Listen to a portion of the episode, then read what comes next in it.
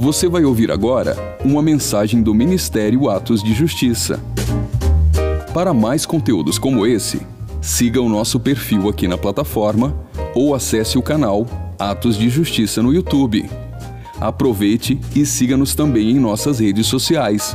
Que Deus te abençoe poderosamente.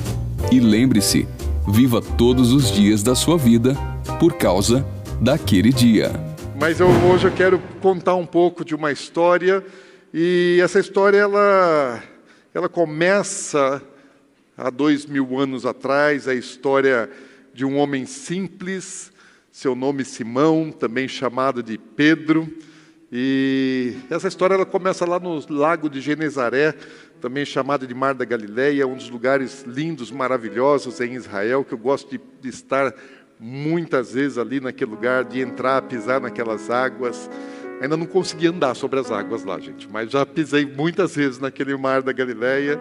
E Pedro era um homem simples, muito simples, um homem rude, de pouquíssima instrução, sem quase nenhum estudo, sua profissão era pescar. Ele era pescador e, e todas as noites Pedro entrava no seu barquinho, se lançava ao mar e ia buscar as águas mais profundas, em busca dos cardumes de peixe, lançava suas redes para poder dali do mar trazer o seu sustento, o sustento da sua família. Então era um trabalho árduo e pouco lucrativo, mas todas as noites estava ali Pedro lançando as suas redes, usando da força do seu braço para obter o sustento para si e para sua família. E o lugar onde Pedro habitava, em Israel, era um lugar que tinha uma, um povo com uma história gloriosa, de muitos personagens importantes, de muitos homens importantes, mulheres importantes, tem uma história maravilhosa. Porém, nos dias de Pedro, isso era história, era passado, porque naqueles dias é, Israel estava debaixo de um controle da opressão do Império Romano, todo Israel lotado de soldados, governantes estabelecidos por Roma, e Deus havia prometido que daria o reino à descendência de Davi. Porém, naqueles dias não havia um descendente de Davi no trono. Que Deus falou: Eu vou restituir e havia uma expectativa, a nação, o povo estava esperando que Deus restituísse a Israel a sua independência, a sua autonomia e o seu reino com um descendente de Davi.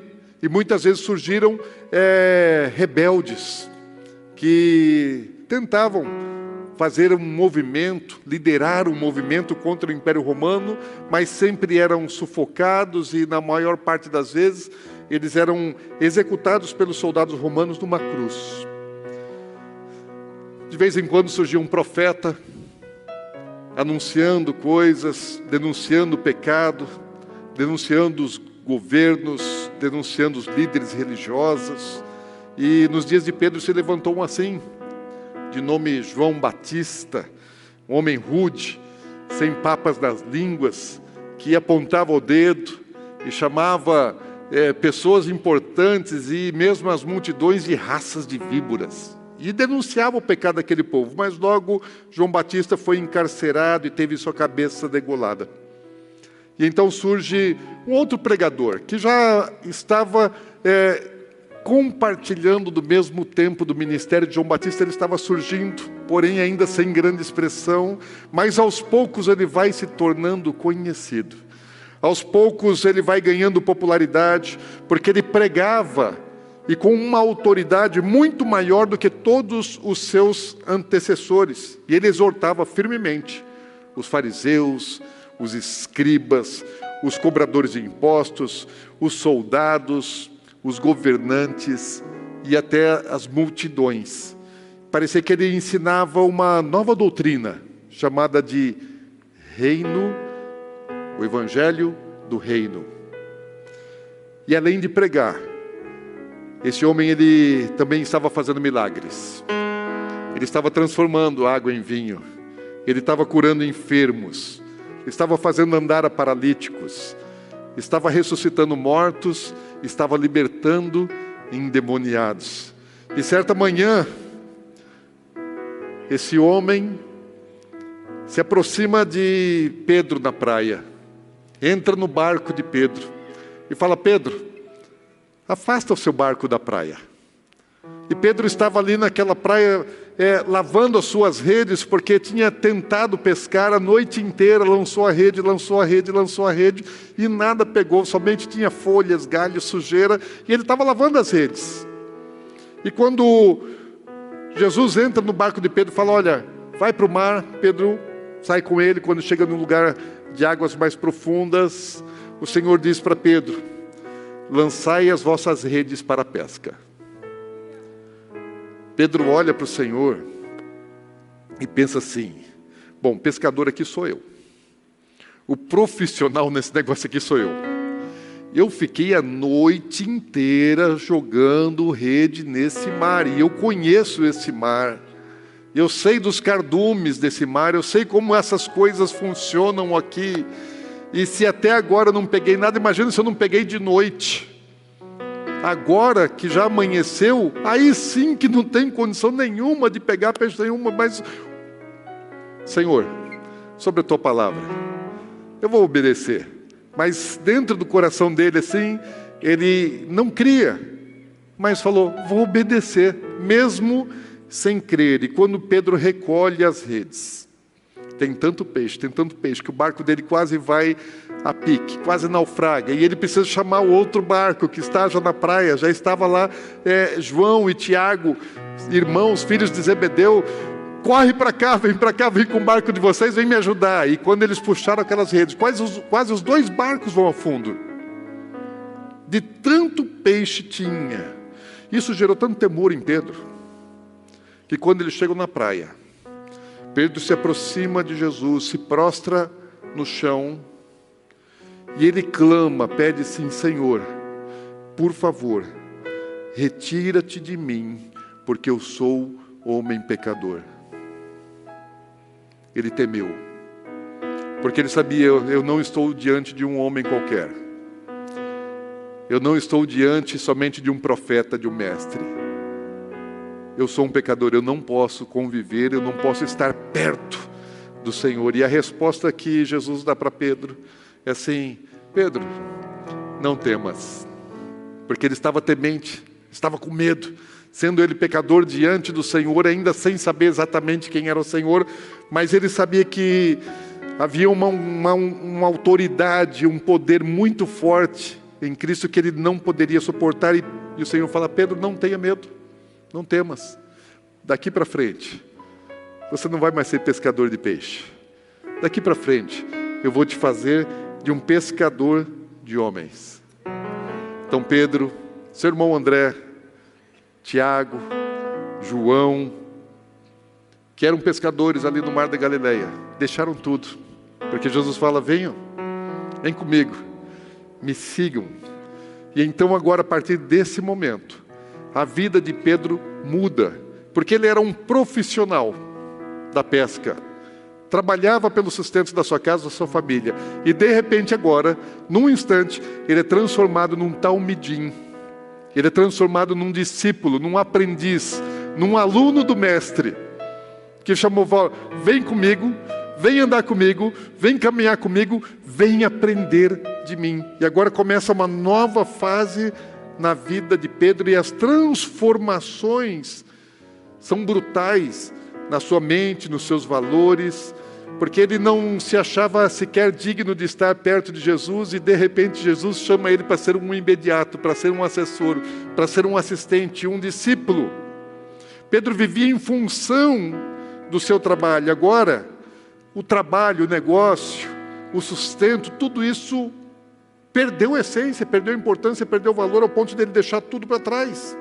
Os conceitos, valores, os pensamentos dele, a crença dele começa agora a ruir, a desmoronar, para dar lugar a outros valores. Por exemplo, quem é verdadeiramente feliz? Quem é bem-aventurado? Quem ri ou quem chora? O que persegue ou o que é perseguido?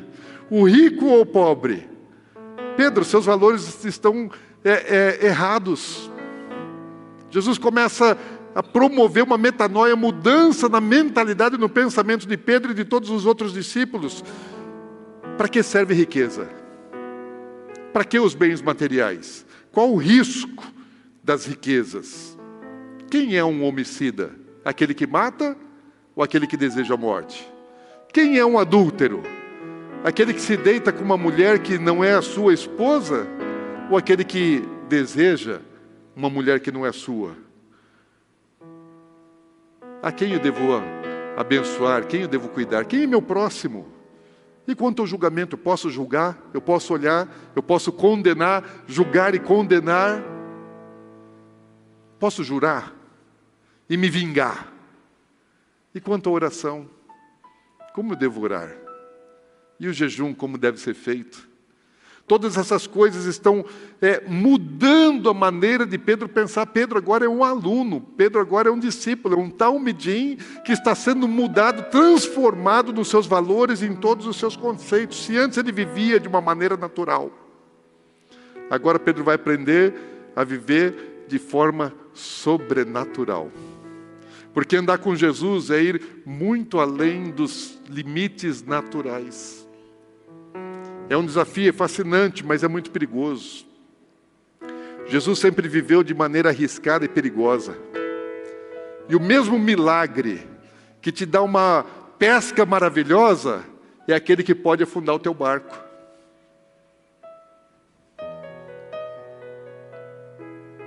Pedro precisava aprender outras coisas. Aprender que cegos podem enxergar, que surdos podem ouvir que coxos, paralíticos podem andar, que mortos podem ressuscitar, que alguns poucos pães e alguns peixinhos são suficientes para alimentar milhares e milhares de pessoas. Pedro precisava entender que ele poderia ter autoridade sobre o mar, sobre o vento, sobre a natureza e até os demônios teriam que se submeter a um comando dele. Um pescador, um homem desqualificado, sem nenhum brilho, sem nenhum atrativo, de repente ele se torna uma das pessoas mais importantes de todos os homens que já pisaram na face dessa terra. Um ninguém vai se tornar uma pessoa extremamente importante para toda a história da humanidade. Hoje, cidades têm o nome dele, lugares têm o nome dele, negócios têm o nome dele. Tanta gente conhece a respeito de Pedro, que era só um pescador desconhecido, sem qualificações. Pedro se torna um homem famoso. As pessoas passam a conhecer quem é Pedro, porque as multidões, milhares de pessoas, vinham atrás de Jesus, as multidões queriam estar com Jesus, mas para chegar até Jesus tinha que passar pelos discípulos, para chegar até Jesus tinha que passar por Pedro. Pedro tinha a chave do acesso ao Cristo, a Jesus.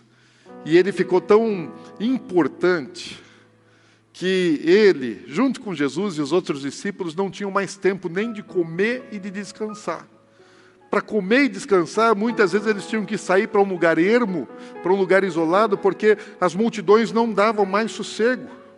E quando Jesus estava, no meio das multidões, ele ensinava muitas coisas, mas ensinava por parábolas e reservava alguns mistérios que ele só contava para os discípulos trazia revelações profundas do reino de Deus aos seus discípulos. E sabe que depois de um tempo dessa caminhada, dessa metanoia, dessa mudança de mentalidade, do jeito de pensar, do jeito de caminhar, do jeito de viver, do jeito de ser, de deixar o natural, andar no sobrenatural, de ver o exemplo, o testemunho de Jesus dia e noite, todos os dias.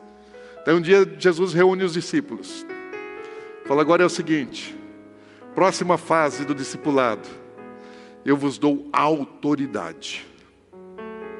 A autoridade que eu tenho para curar enfermos, para fazer mortos levantarem, para expelir demônios, eu dou a autoridade a vocês. Saiam por aí. Vão agora aos lugares, as cidades, as vilas. Entrem nas casas. curem os enfermos, ressuscitem os mortos, libertem os cativos. E Pedro vai, dois a dois os discípulos vão. E todo enfermo que Pedro encontrava, ele curava em nome de Jesus. Todo endemoniado que ele encontrava, ele libertava em nome de Jesus. Os demônios lhe submetiam. Os discípulos voltam, contam para Jesus. Depois, numa outra ocasião, Jesus não, não dá autoridade somente para aqueles doze, mas ele chega agora com 70 e dá autoridade para 70. Falou: vocês todos vão fazer isso.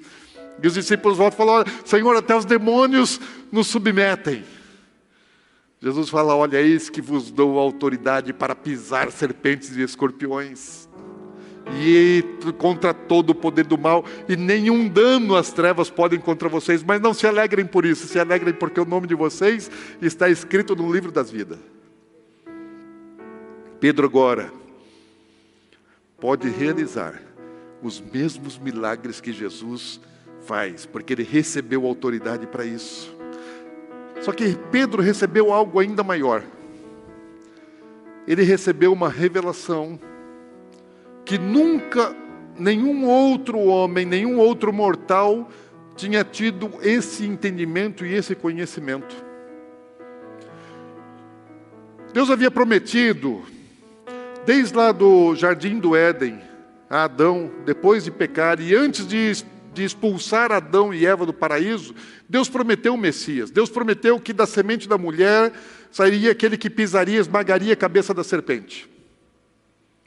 E através da história, dos séculos que se passaram, Deus foi renovando e dando detalhes a respeito da figura desse Salvador. E a nação de Israel estava aguardando por um Messias. Moisés falou desse Messias. Isaías falou. Jeremias falou. Ezequiel falou. Os profetas anunciaram que um dia chegaria o Messias. E Deus havia dito que seria um da descendência de Davi que restauraria o trono a Israel. Porque Israel perdeu o trono, perderia o trono, perdeu o trono, mas um dia seria restaurado através de um descendente de Davi. E aí Jesus ele está agora reunido com os discípulos lá em Cesareia de Filipe, um lugar que eu amo também de estar em Israel. Jesus ele faz uma longa caminhada ali desde Cafarnaum até Cesaré de Filipe. E quando chega lá ele pergunta aos discípulos: "O que dizem as pessoas a meu respeito? O que, que o povo está dizendo? O que, que as pessoas dizem? Quem sou eu para as pessoas? Ah, uns dizem que é um profeta, outros é João Batista que ressuscitou. Muitos estão dizendo muitas coisas. E vocês? Que vocês dizem a meu respeito? Então Pedro, sempre Pedro, ele toma frente, mas não pela sua impulsividade, mas pelo Espírito Santo. Pedro diz assim: Tu és o Cristo, o Filho do Deus vivo. Existia uma profecia que o Messias ia chegar Pedro, ele é o primeiro a reconhecer, ele até então ninguém sabia quem era Jesus, que Jesus era Messias, era um grande profeta até então. Mas ninguém sabia que Jesus era o Messias. E Pedro ele tem a revelação: é tu, Senhor, tu és o prometido Messias que vai restaurar o reino de Israel, tu és o Salvador prometido. E mais do que isso, ele entendeu algo que os profetas não tinham dito pelo menos não de maneira clara. Mais do que um escolhido de Deus, é o próprio Filho de Deus. O Deus que criou os céus e a terra tem um filho, e esse filho é o Senhor Jesus. Eu estou diante do Filho de Deus, Criador dos céus e da terra, o restaurador, o Salvador de Israel, e não só de Israel, mas do mundo todo. Nunca antes alguém teve uma revelação dessa dimensão. O prometido estava diante de Pedro. E Pedro era o quê? Um imediato dele. Um pescador, gente. Um homem sem instrução, desprezado, desqualificado. Sabe que depois de tão grande revelação, Jesus ainda pega Pedro, pega Tiago, pega João e vai um monte alto, a um lugar alto. E quando está lá em cima, fala agora que você já sabe quem sou eu, eu vou mostrar um pouquinho da minha glória. E Jesus se transfigura, deixa de ter a aparência carnal, e ele manifesta a sua aparência espiritual glorificada diante dos discípulos. E não apenas isso, quando quando Pedro vê aquela glória em Cristo Jesus, de repente o que acontece? Chega Moisés e chega Elias. E está agora Moisés, Elias e o Messias. Daí Pedro fala: não, agora é para acabar. Para o mundo, para, para, para, para, para tudo, não dá mais. Vamos fazer o seguinte: vamos construir três cabanas aqui, vamos ficar por aqui, porque olha, é demais para minha cabeça. Não, não, não, não, não, não, vamos ficar aqui. Porque Pedro está entendendo, gente. Não é algo é, simples, é algo grandioso demais. Ele conhece as profecias, ele sabe. E ele sabe agora diante de quem ele está. E ele está vendo Jesus agora glorificado. Pedro sabia que o Cristo restauraria o trono a Israel, não apenas restauraria o governo de Israel, mas estabeleceria um governo de justiça, de paz e de alegria em toda a terra. Quem estava governando na terra era Roma. O povo de Israel estava oprimido, querendo a sua liberdade, e agora de repente chegou o Messias prometido que vai restaurar, e ele é o Cristo, descendente de Davi, está aqui. Pedro conhecia as profecias, sabe o que, Daniel havia dito a respeito dele? Que o Messias ia destruir o quarto reino, o quarto império, após Nabucodonosor, porque Nabucodonosor teve um sonho, e, e ele viu uma estátua, e aquela estátua representava quatro impérios. A cabeça era o próprio império dele, a cabeça de ouro era o império babilônico. Daí tinha o império, o império Medo-Persa. E depois do império Medo-Persa vinha o império grego.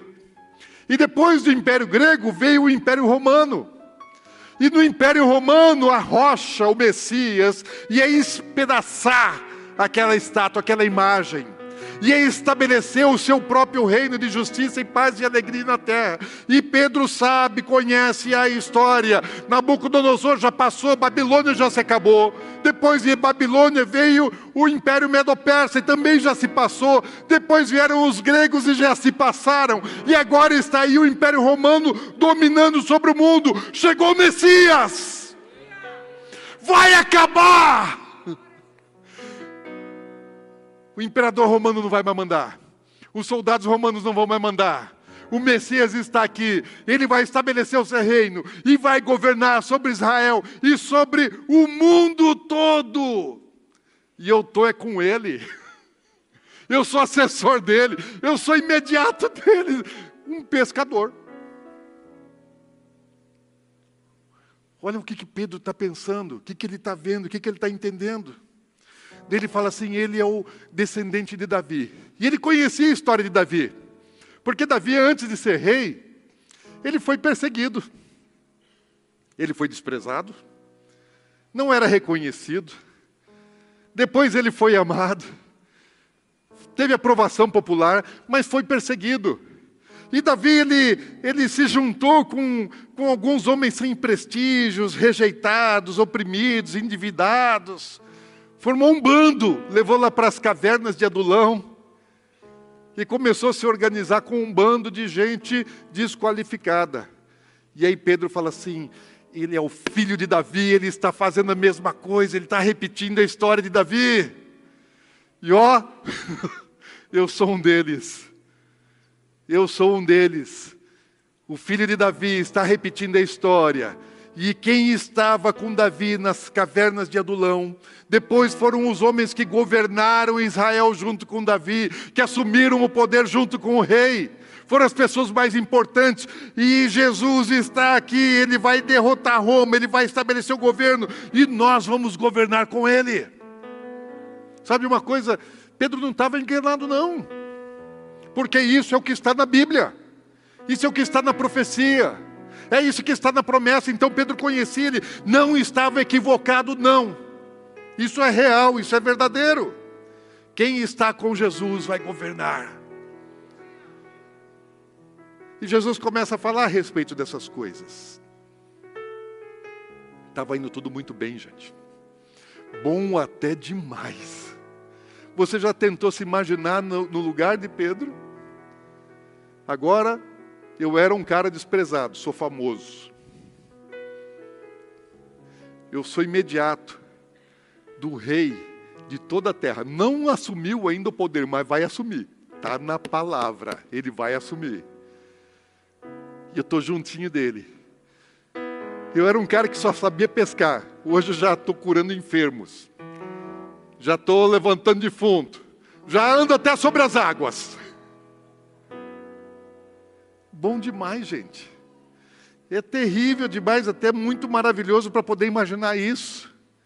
Só que, gente, às vezes aquilo que está muito bom dá umas mudadas. E de repente, as coisas começaram a mudar realmente. E começaram a mudar por causa de Jesus. Porque Jesus que estava assim com tanta popularidade, tanta gente vindo atrás, fazendo tantas coisas boas, crescendo, atraindo atenção, de repente Jesus começa com uma conversa estranha. De repente Jesus começa a falar assim: Olha, quero revelar um negócio para vocês. É necessário que o filho do homem vá para Jerusalém e seja entregue aos líderes religiosos e morra e seja morto e ressuscite depois ao terceiro dia. E Jesus não está dizendo só coisas estranhas agora para os discípulos, Jesus está falando coisas para o povo que o povo também não vai entender. Jesus começa a dizer assim: olha, quem quiser me seguir, tome a sua cruz. Pedro não está querendo cruz, Pedro está querendo coroa, porque a promessa é reino. E cruz é sacrifício, cruz é lugar de bandido, de ladrão. Fala aqui de negócio, peraí, peraí, a coisa aqui está ficando meio, está meio, meio atrapalhada, está trazendo confusão na minha mente. Aí Jesus fala assim: quem quiser salvar a sua vida vai perder. E quem perder a sua vida vai salvar. Fala, peraí, como é que é esse negócio? Falei, Jesus, não para, para com isso aí. É o seguinte, Senhor, o Senhor não vai morrer, não. Eu não vou deixar. Estou aqui com a minha espada, estou afiando a espada né? E sempre foi assim: Israel sempre lutou contra exércitos muito mais fortes e venceu. Falei, então vai, Deus vai fazer um negócio sobrenatural, porque se fez nos dias de Josué, se fez nos dias de Davi, se fez nos dias dos reis de Israel, que exércitos muito maiores, povos muito mais poderosos, pereceram diante dos exércitos de Israel, agora com o Messias, ah, Eu vou perseguir mil. Aquele negócio que cinco, dez vão perseguir mil. Eu sozinho vou perseguir mil. Deixa comigo, porque agora o negócio é diferente. Jesus, você não vai morrer, não. Nós vamos guerrear e eu vou junto até o fim contigo e nós vamos vencer essa batalha. Não tem, não tem para inimigo, não. O capeta está tá ferrado na nossa mão.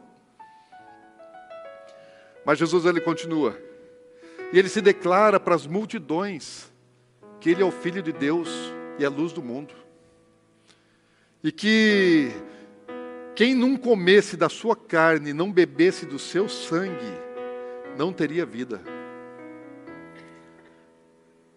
Como é que esse negócio entrou no ouvido das multidões? Porque as multidões estavam querendo os milagres, que ele fizesse mais e mais milagres. Se num dia Jesus alimentou é, é, cinco mil com alguns pães e peixes, falou: olha, ah, Moisés alimentou milhões lá no deserto com maná, então você tem que fazer um milagre maior.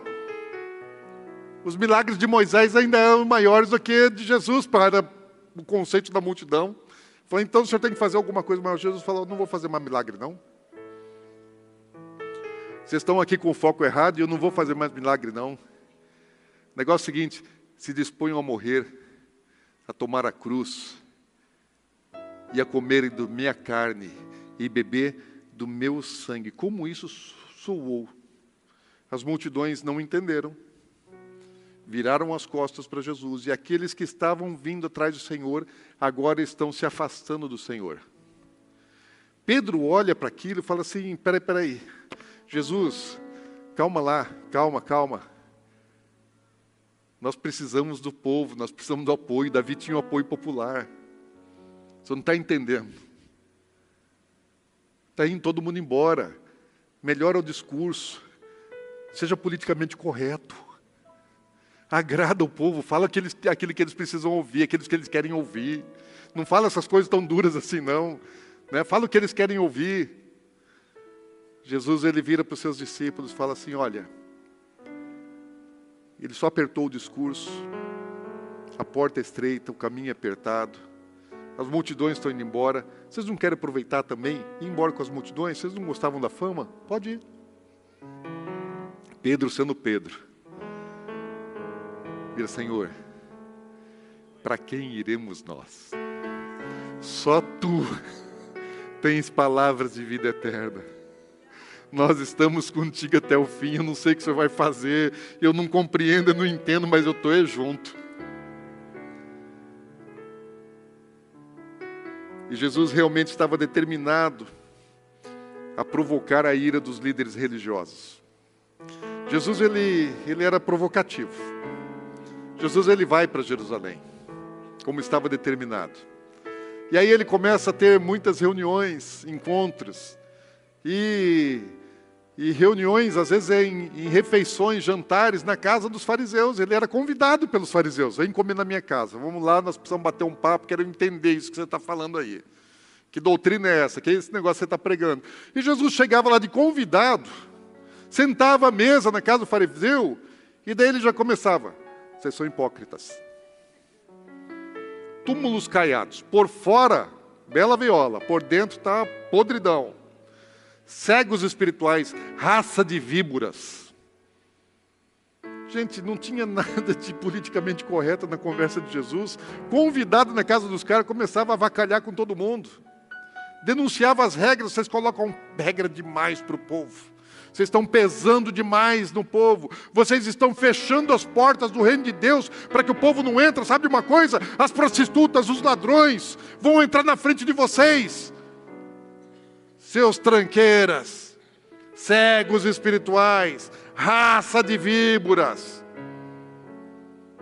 exploradores de viúvas, assassinos de profetas.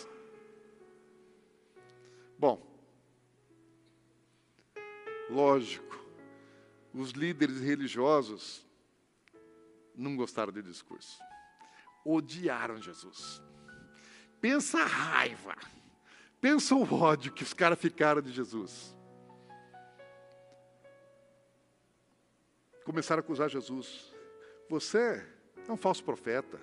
Você come com pecadores. Você aceita as prostitutas. Você é um blasfemo. Está blasfemando, dizendo que é filho de Deus. Tentaram apedrejar Jesus. O sinédrio se reuniu e decidiu prender Jesus e matar Jesus. Daí, quando chega a Páscoa, falando em Páscoa, os diáconos podem distribuir os elementos. Vocês acharam que não ia ter ceia hoje? Vai ter. Daí, quando chega a Páscoa, Jesus ele chama os seus discípulos para a celebração da ceia de Páscoa, que era a última ceia de Jesus com os seus discípulos. Ele já tinha ceiado Páscoa por 33 anos de existência dessa terra. E os últimos anos junto aos seus discípulos. E aí Jesus ele faz então, podem distribuir, podem distribuir. Aí os últimos anos, naquela última ceia, Jesus faz então agora um jantar, uma ceia de despedida. É o último jantar dele com seus discípulos, é uma despedida. Aí Jesus reúne seus discípulos, lava-lhes os pés, dando exemplo de humildade, de simplicidade. Ainda está ensinando, ainda está ministrando Pedro na sua soberba, no seu orgulho. Pedro, seja humilde. Aprende comigo. Aprende comigo. Jesus ele lembra do exemplo, do testemunhos, dos ensinos dele, começa a falar para os discípulos tudo aquilo que ele fez, relembrar os discípulos, fala, olha, é, não esqueçam dessas coisas. Olhem para o meu exemplo, sigam o meu exemplo, façam o que eu faço. Amem-se uns aos outros. Eu quero que vocês sejam unidos. Eu não quero saber de divisão entre vocês, eu não quero saber de intriga, porque alguns dos discípulos ali no começo daquele jantar estavam querendo saber quem seria maior no reino de Deus. Porque Jesus vai, nós estamos diante do Messias, ele vai estabelecer o reino. Quem vai ser o braço direito dele no reino de Deus? Eles não estavam pensando no céu, eles estavam pensando na terra. O reino messiânico na terra. Quem vai ser o maior? Quem vai ser o principal? Jesus está vendo assim e fala: sejam unidos, sejam simples, caminhem em unidade, amem-se uns aos outros, e quem ama se doa, quem ama não explora, quem ama se entrega, o maior sempre vai servir o menor. Jesus está ainda reafirmando todo o seu ensinamento, deixando as últimas instruções e dizendo assim: chegou a hora de eu ir para a casa do Pai. Eu preciso ir, é necessário que eu vá para a casa do meu Pai, mas eu vou voltar. E dá instrução aos discípulos como eles devem dar continuidade à sua obra, à sua missão aqui na terra. E Jesus então ele faz uma, uma grande revelação. Obrigado, meu irmão. Naquela última ceia que eles já estavam acostumados a comer do pão, beber do cálice. Não vou falar sobre o ritual daquela ceia, porque é, é importante, mas nós aprendemos isso sempre na celebração da Páscoa aqui da igreja. E Jesus, ao pegar o aficonã, o último pão, o pão da sobremesa, ele pega aquele pão. Se você já recebeu os elementos, Fica em pé no seu lugar, para a gente saber quem ainda não recebeu também. E aí Jesus ele pega aquele pão que todas as celebrações de Páscoa estava ali envolto num, num, num guardanapo, num pano. E ele fala: sabe o que é isso aqui? Isso aqui é o meu corpo, que é dado por vós. Esse é meu corpo que é dado por vós. E quando ele pega o cálice, sabe o que é isso aqui? Isso aqui é o meu sangue, que é derramado por muitos para remissão de pecados. Eu não disse para vocês que quem não comer do meu corpo e não beber do meu sangue não tem parte comigo? Que não, quem não comer do meu corpo e não beber do meu sangue não tem a vida? Pois então eu vou deixar algo para vocês. Eu vou deixar uma cerimônia que eu quero que vocês celebrem ela sempre. Comer do pão e beber do cálice. Vocês estão comendo do meu corpo, estão bebendo do meu sangue, vocês estão internalizando o Deus de vocês, o Senhor de vocês, na vida de vocês. E eu quero que vocês façam, celebrem isso. Isso é um cerimonial. E eu não quero que vocês se esqueçam. Comam do pão bebam do cálice, para não se esquecerem de mim. Jesus está dizendo assim: se lembrem de mim, se lembrem de mim, se lembrem de mim, não se esqueçam de mim. Para os discípulos, eles estavam pensando assim: eu não posso esquecer dos olhos de Jesus, eu não posso esquecer da voz de Jesus, eu não posso esquecer do cabelo de Jesus, eu não posso esquecer do, do jeito de Jesus falar. Jesus está dizendo: se lembrem de mim, não me esqueçam, não me esqueçam, porque eu vou embora, eu vou para longe, eu vou para casa do Pai, e vocês não me verão, mas não se esqueçam de mim. Pedro chorou, gente. Os discípulos choraram, porque é uma despedida. Eles nunca desejaram isso. Ainda não estão entendendo bem o que, que está acontecendo, mas é real. É uma despedida. Jesus está falando: eu vou embora. Vou deixar vocês. Mas não se esqueçam. Façam em memória de mim. Senhor, nós consagramos aqui esse pão, nós consagramos esse cálice. Que o Senhor deixou para que celebrássemos em memória do Senhor. E nós dizemos: não nos esqueceremos da tua obra, não nos esqueceremos do teu sacrifício, não nos esqueceremos do teu evangelho, dos teus mandamentos. E ao comer, Senhor, desse pão e ao beber desse cálice, nós dizemos: nós queremos internalizar o Senhor, queremos ser como o Senhor. Como do pão. E beba do cálice.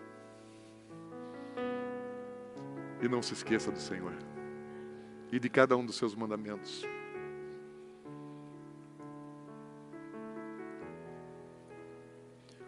Obrigado, Senhor, pelo teu sacrifício. Obrigado pelas tuas promessas. Obrigado pela tua vida, pela tua morte e ressurreição. Obrigado porque o Senhor nos escolheu como escolheu a Pedro e aos discípulos. Porque não fomos nós que se escolhemos, foi o Senhor quem nos escolheu. Te louvamos por isso, Senhor. Toma seu assento um pouco. A história não acabou.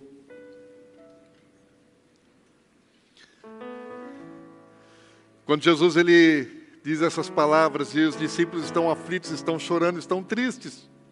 O que está acontecendo, gente? Jesus olha para os discípulos chorosos,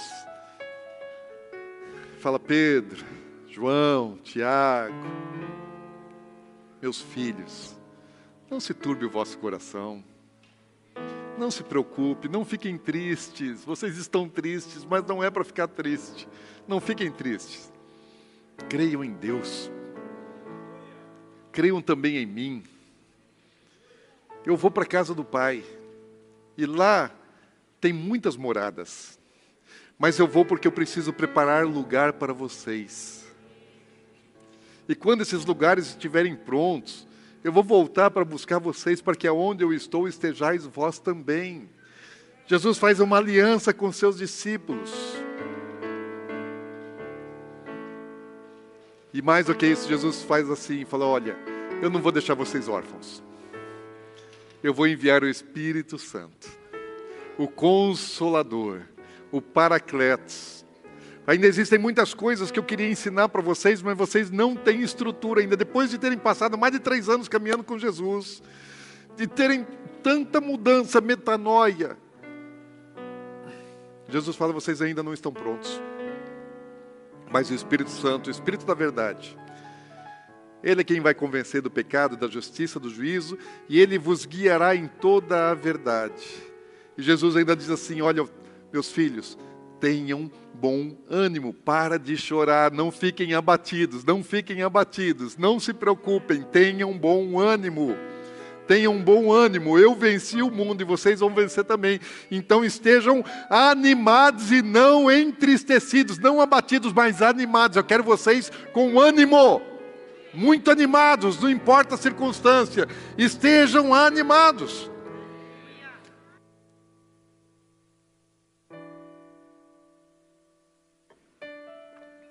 Ditas essas coisas, Jesus leva os seus discípulos até o Getsemane. O Getsemane está ali ao pé do Monte das Oliveiras. Eu amo o Monte das Oliveiras, gente. Eu amo aquele lugar. Eu amo demais aquele lugar. Precioso demais. E sempre que a gente vai ao Getsemane, eu procuro é, reservar um jardim fechado que tem ali, porque tem uma igreja onde as pessoas vão, tem as oliveiras, entram lá dentro daquela igreja. Eu gosto do, do lado onde tem um jardim que só tem oliveira, mais nada. E num desses lugares ali, ao pé do Monte das Oliveiras, no lugar chamado Getsemane, Jesus ele leva seus discípulos para orar e os discípulos estão cansados. Já é tarde. A vida deles vinha sendo bastante tribulada, muito corrida. Jesus fala: "Guarda aqui, eu vou um pouquinho mais adiante para orar". E eles já estavam acostumados com isso, porque Jesus sempre fazia isso, os levava para orar num lugar isolado, e Jesus ele ia falar com o Pai é, na intimidade. E Jesus ele nunca precisava de nada dos discípulos nesse momento, porque ele e o Pai eram um, mas naquela noite, o céu era de bronze, e o Pai não falava com o Filho. E Jesus orava, mas ele não conseguia sentir a presença de Deus. Céu fechado.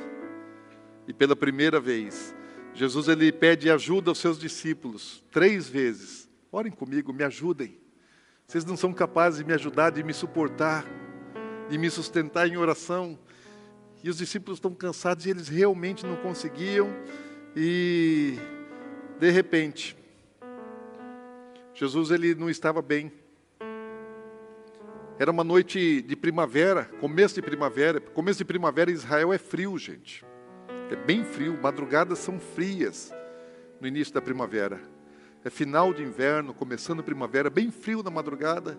E apesar de ser uma madrugada fria, Jesus estava suando, estava transpirando. E o suor dele começa a se converter em, em suor de sangue. Tamanha angústia, tamanha pressão que estava sobre Jesus. E naquele momento chega Judas. Judas era um dos doze, e agora ele vem acompanhado dos guardas do templo, enviados pelo Sinédrio.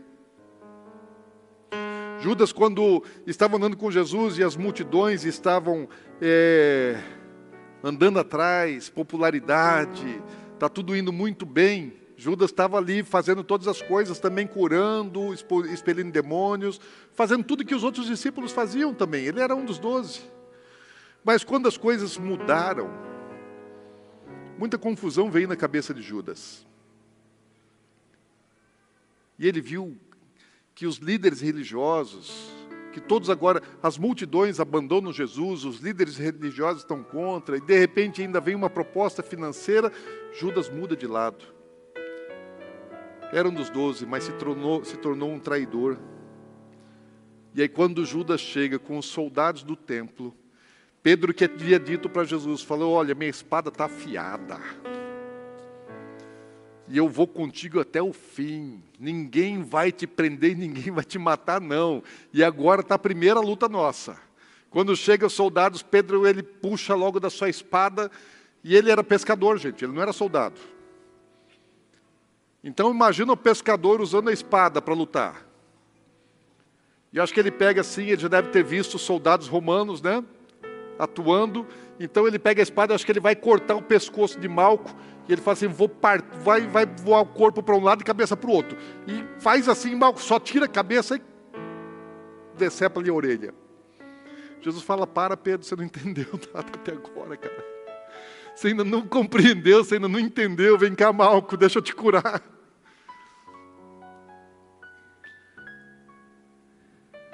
E Jesus se permite ser levado. Soldados levam Jesus, levam até Caifás, Anás, Caifás. Pedro acompanha a distância, e era frio, e ele olhava a distância da beira de um fogo, e ele, ele sabe que agora a ameaça não é só contra Jesus, mas contra todos os seguidores de Jesus, todos aqueles que estavam com Jesus, que seguiam a Jesus, também estavam sendo objeto de perseguição, e Pedro, naquela noite fria, ele, sem saber o que fazer, meio ainda confuso com tudo que está acontecendo, ele tem medo e ele, três vezes, nega Jesus, dizendo que não o conhecia. E o sinédrio se reúne. O sinédrio era, era uma reunião de magistrados, de juízes, para julgar 70 homens. E o sinédrio se reúne naquela madrugada e acusam Jesus de blasfemar, acusam Jesus de fake news, desde aquela época.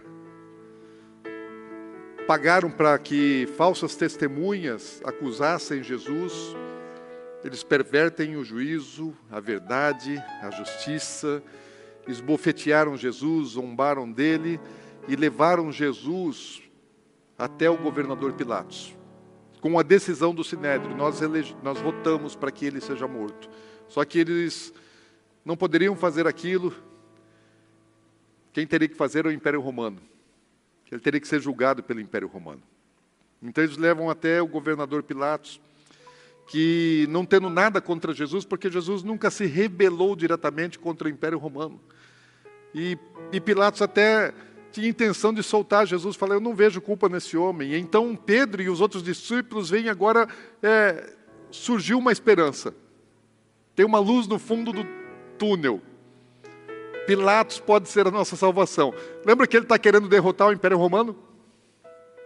Só que agora a luta dele não é contra o Império Romano, agora o problema são os seus compatriotas, agora são os líderes religiosos que são os seus inimigos, e quem sabe é o Império Romano que seja a sua salvação, quem sabe é o Império Romano que vai libertar o seu Messias, o seu Senhor Jesus.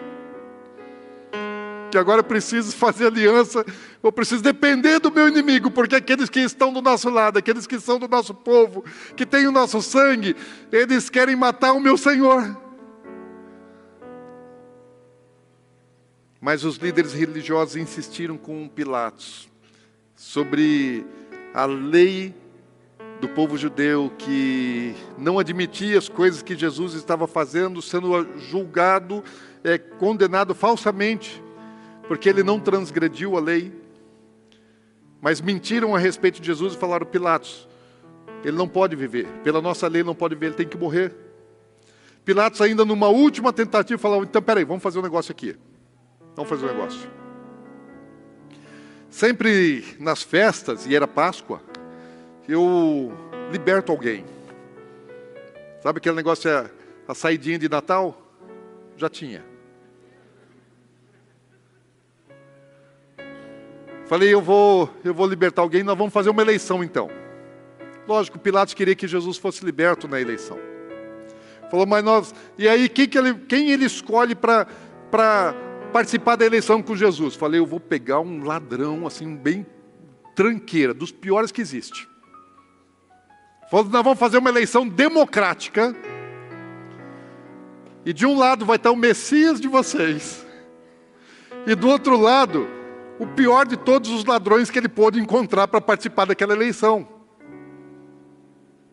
Pedro fala assim: agora tá beleza, gente, porque todo mundo sabe quem é Barrabás. Barrabás é ladrão, é ladrão, condenado primeira, segunda, terceira instância.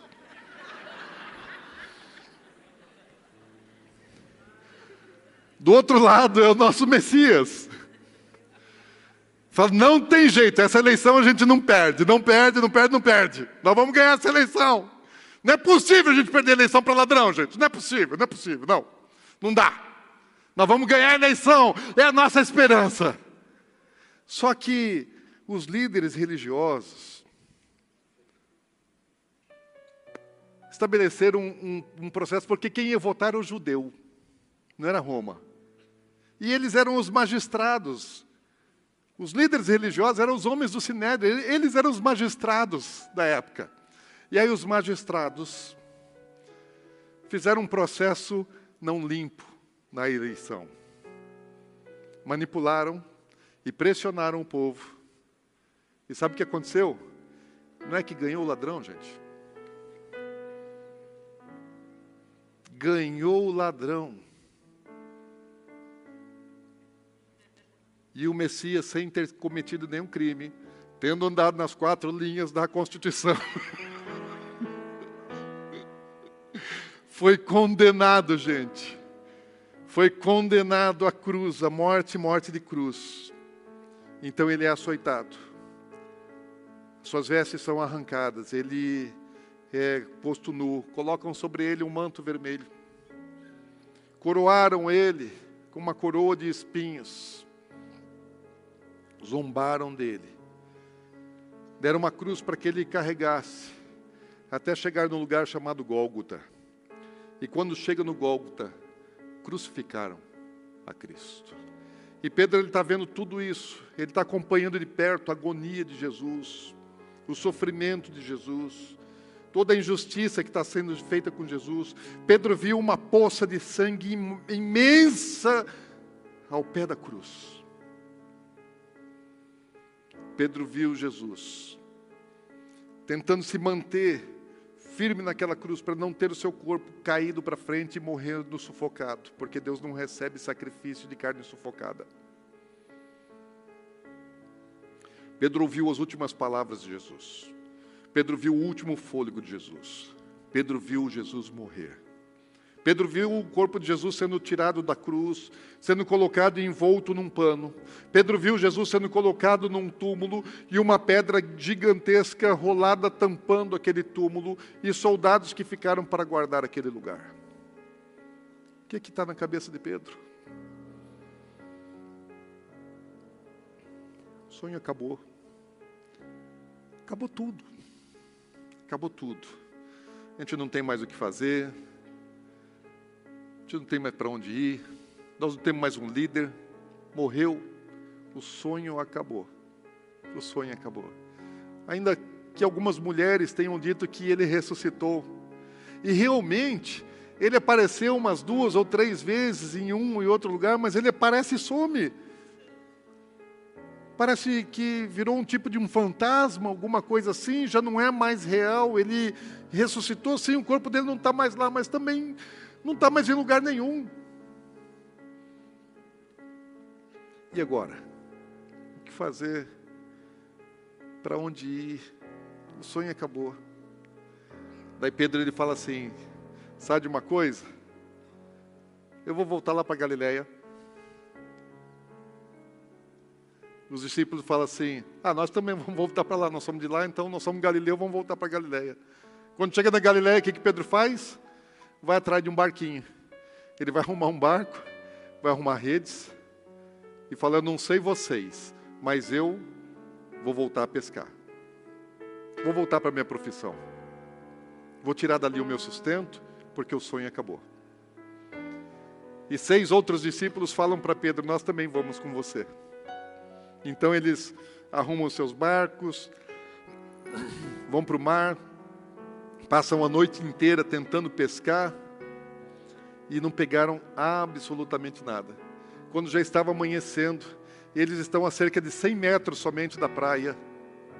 E aí alguém lá na praia fala: Ei, vocês aí, vocês têm alguma coisa aí para comer? Fala: Não, tem não, pegamos nada. E aí João fala assim: Pedro, é o mestre é ele. Daí Pedro olha assim, falei, mano, é ele mesmo. E Pedro caiu na água e nadou rapidamente até chegar em Jesus. Fala, gente, agora é o seguinte: Jesus estava ali já na praia, brasa acesa, pães e peixes já em cima da brasa aqui, ó, comida para vocês. Deixa que eu estou resolvendo as coisas. E Pedro fala: agora vai, mano, agora vai, agora vai agora na real, agora é verdadeiro. Porque se antes, quando Jesus ainda estava assim limitado às coisas materiais, podia ser preso, podia ser morto, ele já atraía as multidões, já fazia um monte de coisa. Imagina agora que ele atravessa a parede, que ele aparece aqui, que ele some vai para lá. Os soldados não podem mais prender ele, ninguém mais pode matar ele. Agora sim é o Messias, eu estava certo, eu não me enganei, eu não me equivoquei. Agora ele vai estabelecer o reino de Deus aqui na terra. E mano, nós estamos juntos e nós vamos nessa. Chegou a nossa hora. Louvor vem para cá, mas vem animados. Não vem com cara de defunto, não. Não vem para velório, vem para festa, vem para alegria. Porque Jesus agora está ali com os discípulos, mano. E Pedro falou: chegou o momento, agora vai ser. Agora vai ser, agora vai ser, agora vai ser. Vamos esperar a próxima. Ele, dá, ele deve estar organizando as coisas. Vamos esperar. Eu ainda não sei o que é, mas eu acredito. Agora eu confio. Vai acontecer. É real. É real. Aí, alguns dias depois, Jesus reúne de novo os discípulos. Agora, não lá na Galileia. Ele volta para a Judéia. Estão lá no Monte das Oliveiras. E estão os discípulos com Jesus. E quando estão lá no Monte das Oliveiras, do Monte das Oliveiras dá para ver toda Jerusalém o templo, a cidade. E aí Pedro vira para Jesus lá no Monte das Oliveiras, Atos 1,6, e pergunta assim: Senhor, chegou o tempo do Senhor restaurar o reino a Israel? É agora! Chegou a hora, é agora, é agora, é agora que vai! Aí Jesus pega e responde para Pedro e para os discípulos: fala, não vos compete conhecer os tempos ou épocas que o Pai reservou pela sua exclusiva autoridade. Ao contrário disso, de vocês saberem qual é o tempo da restauração do reino a Israel. Agora é a hora que vocês receberão poder ao descer sobre vós o Espírito Santo, e sereis as minhas testemunhas em Jerusalém, em Judéia, em Samaria e até os confins da terra. E essas foram as últimas palavras de Jesus. E depois de dizer, vocês vão testemunhar. Agora vocês são aqueles que vão falar tudo que eu fiz. Agora vocês vão contar para todo mundo a meu respeito. Vocês vão contar o que eu fiz com vocês, como eu encontrei cada um de vocês, o que vocês viram, o que vocês ouviram, o que vocês testemunharam com os olhos de vocês. Espalhem para todo mundo, levem a mensagem do Evangelho, levem as boas novas do Reino dos Céus, salvem as pessoas, leve salvação para as pessoas. E quando Jesus diz assim: vocês vão ser minhas testemunhas até os confins da terra. Jesus ergue as mãos para abençoar os discípulos. E enquanto ele está abençoando os discípulos, mais uma surpresa. Jesus começa a levitar. E ele começa a subir. E começa a subir. E os discípulos estão olhando, falando: o que, que ele vai fazer agora? O que será que ele vai fazer agora? De certo que agora ele vai reunir os exércitos celestiais, os anjos dos céus vão estar descendo, e a coisa vai acontecer, só que Jesus vai subindo. Jesus vai subindo, Jesus vai subindo, e Jesus vai sumindo. Eles estão esperando. E aí? E aí? Ah, ah, e agora? Então parecem dois anos falando, varões galileus, o que vocês estão fazendo, mano? Vocês não entenderam ainda? Vamos, vai. Ele já mandou. Faz o que ele mandou. Mais alguns dias o Espírito Santo desce sobre eles. Os anjos dizem assim: do mesmo jeito que vocês viram ele subir aqui do Monte das Oliveiras, aqui no Monte das Oliveiras ele vai voltar. Do jeito que ele foi, ele vai voltar. Só que quando ele voltar, ele vai voltar com os exércitos celestiais. Aí sim, ele vem montado num cavalo branco. E aí sim ele vai voltar para reinar, para governar, para estabelecer o seu reino na terra. Enquanto isso, enquanto isso, enquanto isso, preguem o Evangelho. Enquanto isso, propaguem isso tudo. Pedro, por um tempo, talvez tenha ficado um pouco desorientado. Porque, olhando ao redor, os romanos ainda estavam lá. Os soldados romanos estavam espalhados. Os líderes religiosos estavam lá. As forças armadas não se levantaram para defender os discípulos. Nada aconteceu no mundo natural. Eles continuavam pobres. Jesus deu uma missão para eles, para ir espalhar o evangelho no mundo inteiro e não deixou passagem não deixou um saco de dinheiro para eles comprarem passagem para viajar, sustento, provisão. Fazendo assim, como é que a gente vai? Não temos cacau, não temos money. Sabe uma coisa? Jesus deixou unção, uma palavra de verdade, uma mensagem do Evangelho, a verdade do reino dos céus e a autoridade espiritual sobre a vida deles. E deu a eles o Espírito Santo e sabe de uma coisa? Tudo realmente mudou. Porque se antes Pedro vivia de maneira natural e com vários conceitos, tudo acabou. Agora ele pensa diferente, os discípulos pensam diferente, eles vivem diferente, eles vivem numa unção e numa autoridade espiritual que os antepassados deles não viveram. Agora eles têm uma missão, agora eles têm uma causa. A causa de Pedro antes era pescar e prover a família do sustento do seu árduo trabalho. Essa era a causa da sua existência, da sua vida. Agora ele tem uma causa. Agora tem uma causa pela qual ele possa viver e pela qual ele possa morrer.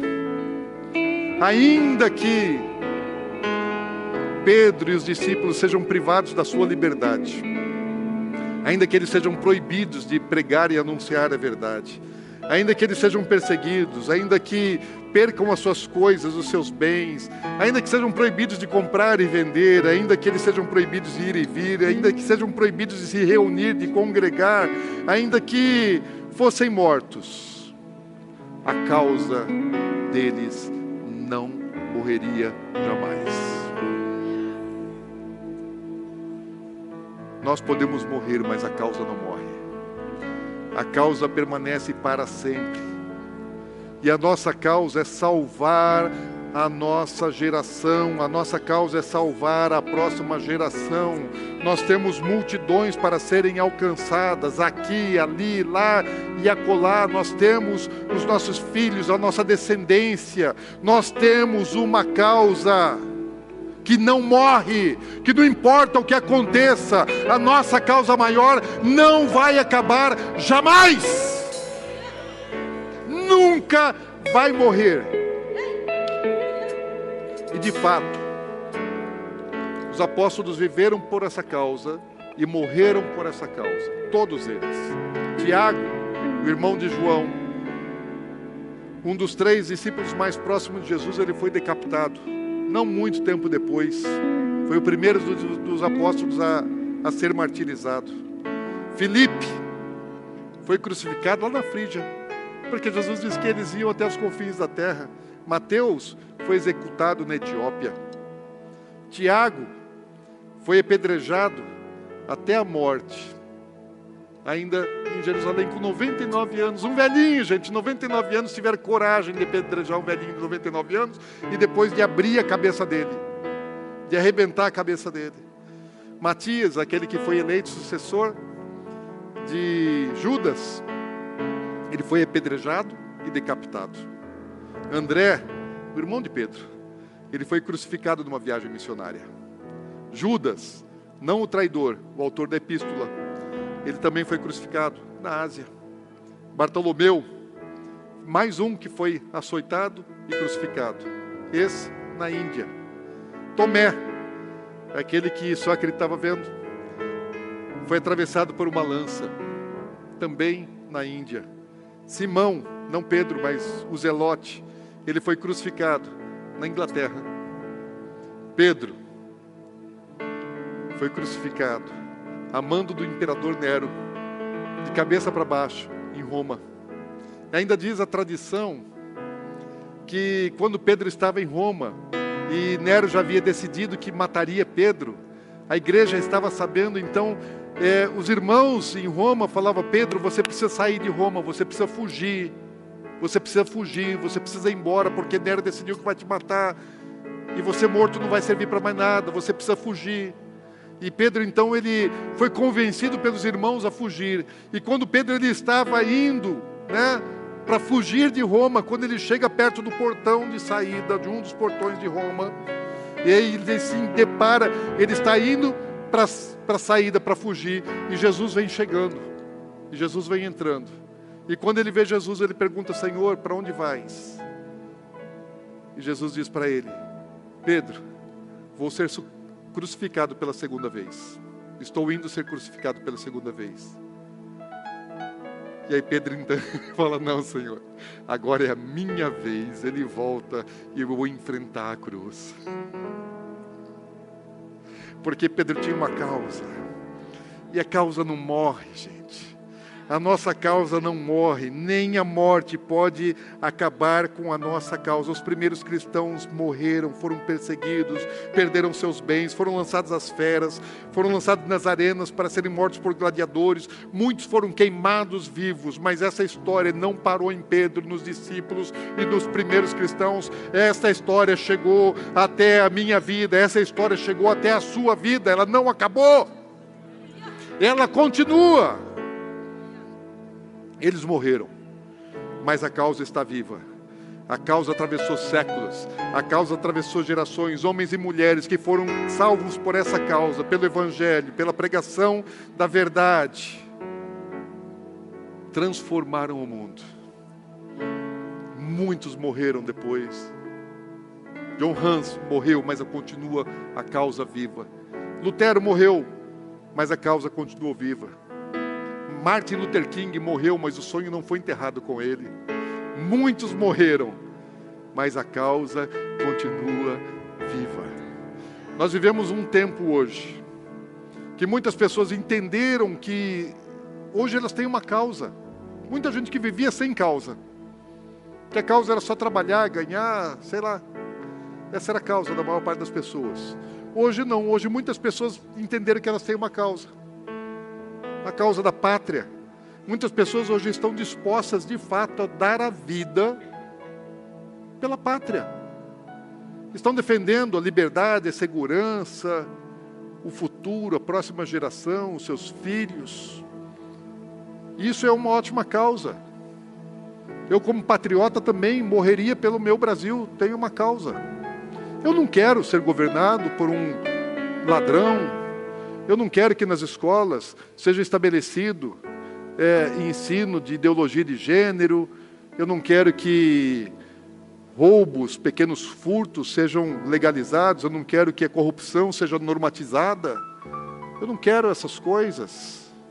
Eu não quero liberação de drogas. Não quero. Mas não importa o que vai acontecer. Não importa o que vai acontecer, a minha causa não morre. Pode ser que, se nada acontecer no Brasil e as coisas virarem do avesso, muitos vão falar assim: não tem mais o que fazer. Eu tenho, porque eu tenho uma causa, e eu estou disposto a morrer e a viver e a lutar por essa causa, e a minha causa maior é o Evangelho da salvação.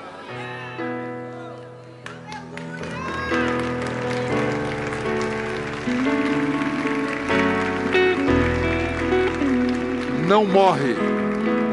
Essa causa não vai morrer até o dia de Cristo. Sabe uma coisa? Pedro não estava errado. Quando Pedro viu Jesus, quando ele reconheceu, tu és o Cristo, o Filho do Deus vivo, que vai restaurar o reino a Israel e vai estabelecer um governo messiânico no mundo todo, Pedro não estava errado, ele só se enganou em relação ao tempo. Mas as profecias não caducaram, as profecias continuam valendo. Pedro sabia o que ele estava crendo e continua valendo. Por isso que Jesus diz: Não compete a vós saber os tempos.